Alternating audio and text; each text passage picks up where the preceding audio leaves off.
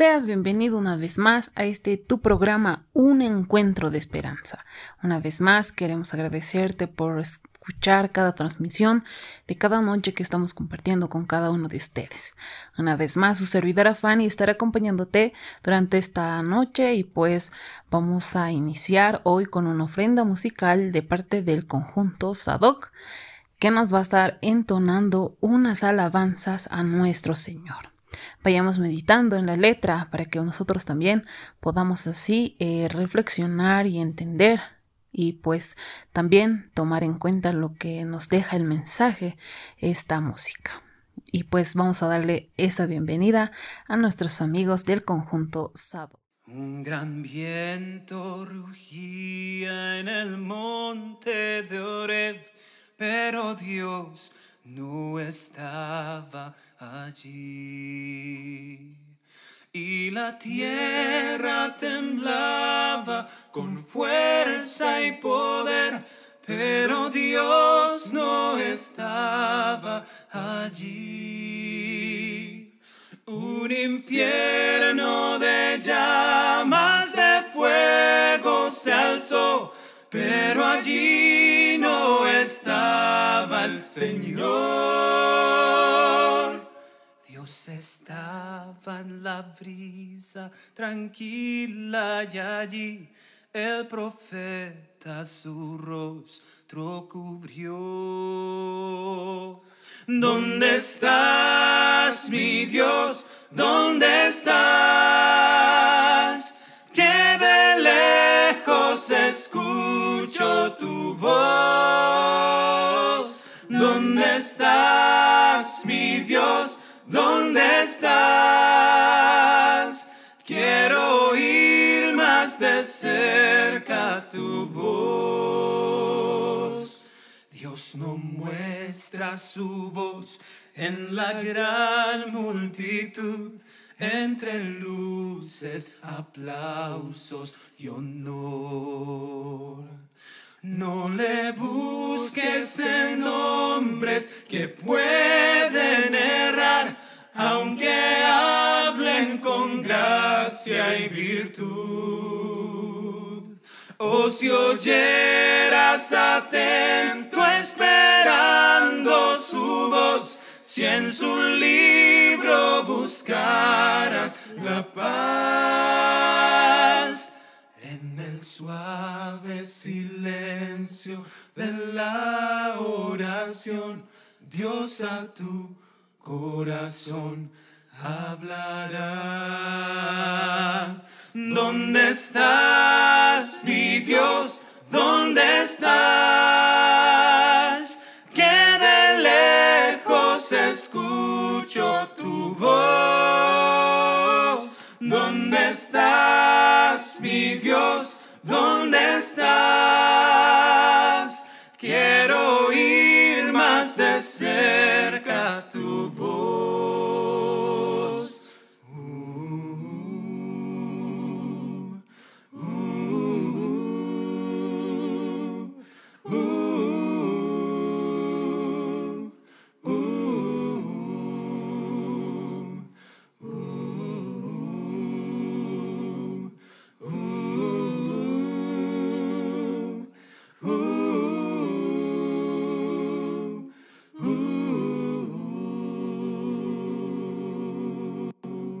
Una vez más, agradecemos a nuestros amigos del conjunto Sadok por habernos regalado esta bella melodía, esta canción en alabanza a nuestro Señor. Y pues también a veces nosotros nos preguntamos dónde está nuestro Señor, ¿verdad?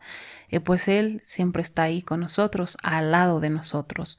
Solo tenemos que sentirlo y tenemos que aprender a conocerlo más y cada día. Así llegamos al mensaje, a ese mensaje esperanzador, a ese mensaje que nos va a ayudar a meditar y también a reflexionar y a cambiar nuestra vida, a transformar nuestra vida y nuestro carácter. Así pues, hoy vamos a hablar acerca de este tema que es una experiencia cristiana genuina Hoy nuestro hermanito Álvaro nos va a estar acompañando y nos va a estar regalando y pues esta, esta lección que es acerca de la experiencia cristiana genuina. Así que vamos a darle esa bienvenida y vayamos tomando nota acerca de este mensaje. Muy buenas noches queridos jóvenes, amigos y a todos quienes nos escuchan. Eh, vamos a dar continuidad a este libro tan hermoso de nuestra hermana Elena G. de Huey, el capítulo 34, cuyo título es Una experiencia cristiana genuina. Para empezar, todos los que estamos siguiendo y hacemos llamarnos cristianos, hemos tenido algún momento una conversión.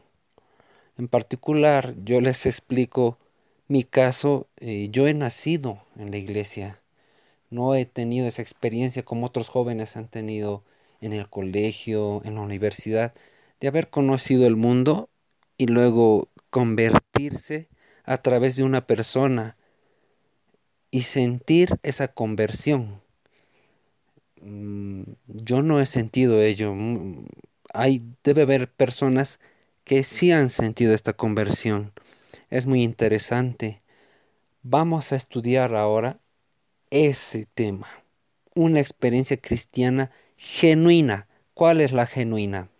Elena G. de Juey nos dice que en su tiempo casi la mitad de los jóvenes no estaban convertidos genuinamente, no habían conocido esta experiencia genuina. Ella dice que muchos solamente han seguido su propia opinión. No es mal hablar, pero yo en la iglesia he escuchado a muchos jóvenes decir, en mi opinión, yo pienso antes que la Biblia. Está su propio razonamiento y pensamiento. Eso no está bien. Basarse en su propia idea y opinión antes que las escrituras no está bien, nos dice nuestra hermana G. de Hoyt. Falta la verdadera piedad. Falta que solamente son superficiales, dice. Aquel que es cristiano y hace llamarse cristiano, no creo que sea una persona que no ora, dice el linaje de hoy. El verdadero cristiano siempre está venciendo las tentaciones, sus pasiones mediante la oración. Y el único remedio para esto es Jesús. Vamos a entrar. La gracia salvadora. A esta edad, a los 17 años, a los 19, 20, 21, estoy 100% seguro que ningún, ningún joven, o bueno, no, no, puedo equivocarme, no voy a incluir a todos. Yo tengo fe de que hay alguno que tiene un lugarcito ahí para orar un lugarcito apartado para encontrarse con Jesús. ¿Qué dice la hermana de Huey? Dice, deberíamos decir a esta edad, ¿no? Cuando uno es joven, crea en mí, oh Dios, un corazón limpio y renueva un espíritu recto dentro de mí. Deberíamos orar como David decía en su tiempo. El G. de nos da la comparación como Jacob la oración ferviente. Ustedes recuerdan a Jacob después de haber mentido, después de haber ganado ilegalmente la primogenitura que le correspondía a su hermano Esaú, escapó, porque Esaú estaba furioso y quería matarlo. Con la ayuda de su madre escapó, sí, bueno, a donde su tío Labán, pero era un trajín eh, de días, caminar de días. En ese momento dice que Jacob oraba y oraba y oraba, oraba y oraba. Después de mucho tiempo de haber trabajado para Labán, al volver aún sentía ese temor de encontrarse con su hermano. Ahí está la angustia de Jacob. ¿Qué hacía Jacob? Oraba y oraba. Sufría, pero se gozaba en la oración, encontraba la gracia salvadora en la oración. También vemos el caso del mismo Jesús en el Getsemaní. ¿Por qué ha sudado grandes gotas de sangre? Porque sufría. Pero él encontraba consuelo en la oración. No abandones vuestra, no abandones, dice, vuestra cámara que tienen. Si no tenemos un lugarcito ahí para orar, nuestro cuartito donde tenemos o un lugarcito en nuestra sala, sin que sientan el poder de Dios. Velen mientras oren, pueden dominar sus tentaciones, pueden dominar y encontrar la gracia de Dios. Así es, van a sentir esa sensación de que Jesús va a venir en auxilio a nosotros. Los primeros pasos para esta conversión. Hay, hay todo joven eh, siente mm, a veces eh, eh, esa pasión, viene a la iglesia tal vez por algo que le ha, notado muy diferente lo que es en el mundo. Y solamente, dice el NG de Juez, siente una excitación, que es pasajero. No ha sido convertido este joven, solo ha sido convencido. No es esta la verdadera conversión de que estamos hablando, la experiencia cristiana genuina. Estos prácticamente desaparecen después de un tiempo. Pero cuando se introduce la verdadera conversión, ah, es muy diferente. ¿Y cómo notamos esto? Les voy a dar un ejemplo que nuestra misma hermana nos da. Cuando nosotros entre amigos en la universidad empezamos a hablar, empezamos a hablar de diferentes temas, de películas, empezamos a hablar de deportes, empezamos a hablar de la carrera, cómo nos está yendo, o empezamos a hablar, vamos más allá, de temas mundanales. Mm, por ejemplo, música mundana, que este artista es así, o vamos a hablar de la moda, o vamos a hablar temas que no, que no, que no edifican Ahí se nos presenta un joven o una señorita o un hermano, vamos a decir, que nos viene a hablar de, de la Biblia.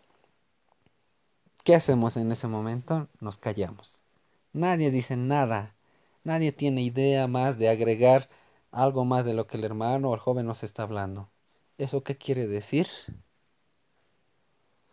Que no tenemos idea y no tenemos base fundamental, no tenemos esta experiencia genuina de un cristianismo sincero. No estamos fundamentados. Si seríamos cristianos, pues tendríamos que hablar como Cristo, hacer lo de Cristo. Cristo debió haber hablado pues muchos temas de repente que no siempre son de la Biblia, pero él enfatizaba todo a que edifique a su prójimo.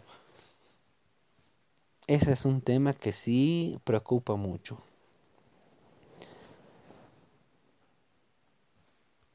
Ya casi terminando este capítulo, hay algo también muy importante, el Espíritu Santo. Uno que verdaderamente, un cristiano que verdaderamente busca a Dios, va a recibir el Espíritu Santo. Ahora todos conocemos a nuestro enemigo, que es Satanás. ¿Acaso les pregunto, ¿acaso Satanás tiene el poder o podrá cerrar las puertas o las ventanas del cielo impidiendo que el Espíritu Santo llegue si uno lo pide? Imposible. No tiene la facultad ni el poder de ello. Así que si uno busca, ruega, ora, pide el Espíritu Santo, nada va a impedir que, este, que el Espíritu Santo entre en uno. No hay impedimento. Así que esa bendición está abierta y, y podemos tenerla. No hay obstáculo que nos impida. Así que querido joven, querida señorita, querido amigo, amiga, Hermano, hermana, voy a pedirte que busques este versículo en la Biblia que está en Salmos 51, 10. Pero yo les eh, ruego que busquemos desde el versículo 9. Salmos 51, 9, 10 y 11. Voy a hablar, eh, voy a dar lectura, perdón, en la versión Dios habla hoy. El versículo 9 dice, Aleja de tu vista mis pecados y borra todas mis maldades. 10. Oh Dios, pon en mí un corazón limpio. Dame un espíritu nuevo y fiel. 11. No, no me apartes de tu presencia, ni me quites tu Espíritu Santo. Espero que este versículo esté en tu corazón y experimentes un cristianismo genuino. Nosotros a veces en la universidad o además en el trabajo nos dicen, hermano, eres, no, no somos cristianos, seguidores de Cristo, porque creemos en un Dios, creemos que Él nos rescató a través de su Hijo y esperamos en nosotros que venga el Espíritu Santo. Hay, un, hay himnos, hay cánticos que hablan de esto. ¿no? Cree en mí un corazón limpio y dame un espíritu nuevo. Que cada día en tu corazón brote esta melodía, brote estas palabras, para que tú siempre le digas a Jesús, pon un corazón limpio, así cuando estás pecando, estás desviando tu mirada al mal. Dile, pon un corazón limpio en mí y dame un espíritu nuevo y fiel. Que este cuerpo que te pertenece sea limpio, para que cuando el Espíritu Santo venga, entre y no me impida nada recibir tu gracia. Ese es el mensaje de hoy, querido joven, querida amigo, amiga, y que te sirva de mucho el texto Salmo 51.10. Medita en ello, muchas gracias y que tengan cada uno la bendición de Dios. Muy buenas noches. Agradecemos a nuestro hermanito Álvaro por habernos regalado este mensaje acerca de, de, ser, de la cristiandad genuina. Pues en Salmo 51, 10 nos dice, Crea en mí, oh Dios, un corazón limpio y renueva un espíritu recto dentro de mí. Creo que cada uno de nosotros, cada día vamos buscándolo a Él y una vez que vamos buscándolo, vamos renovando nuestro espíritu. Pero mucho más allá de eso, pues cada día vamos buscando nuevas, ¿cómo decirlo? Nuevas transformaciones, nuevas cosas que nos hagan felices, pero no solo momentáneamente, sino que para siempre. Y que esta felicidad pueda durar así también a lo largo de nuestra vida. Pero pues nosotros llegamos a odiar, alejar a Dios de nosotros por nuestra decisión, por nuestra voluntad, y no así aceptar a Dios como nuestro Salvador. Pero bien nos dice nuestra hermana Elena que nos aconseja de que si nosotros queremos apartarnos de Él, pues vamos a recibir un día la recompensa junto con la tierra. Y esa recompensa no es nada agradable. Pero aquel que se humille, que pueda aceptar que ha fallado y que solo Dios es la única persona que puede sacar de ese lugar, pues él a un, a un, a un pecador, pues lo va a limpiar. Así como nos dice, como la blanca lana, él nos va a dejar. Así que mi hermano, mi amigo ahí que nos está escuchando, pues vayamos también razonando y pensando en ello y meditando en cada uno de los consejos que nos va diciendo también la palabra del Señor. Hagamos lo que dice Salmo 51.10. Que Dios pueda crear en nosotros un corazón limpio y renovar y que renueve un espíritu recto dentro de nosotros. Pues una vez más llegamos así al final de este capítulo. Les agradecemos por escuchar cada noche las transmisiones y una vez más puedan dejar sus pedidos de oración ahí en los comentarios en Facebook, en YouTube, en Anchor, en eBooks, en Spotify. Así también nos puedes seguir en diferentes redes sociales y plataformas para que te puedan llegar también los audios de esperanza. Pues te esperamos en el siguiente capítulo porque este ha sido tu programa, Un Encuentro de Esperanza. Nos vemos a la siguiente.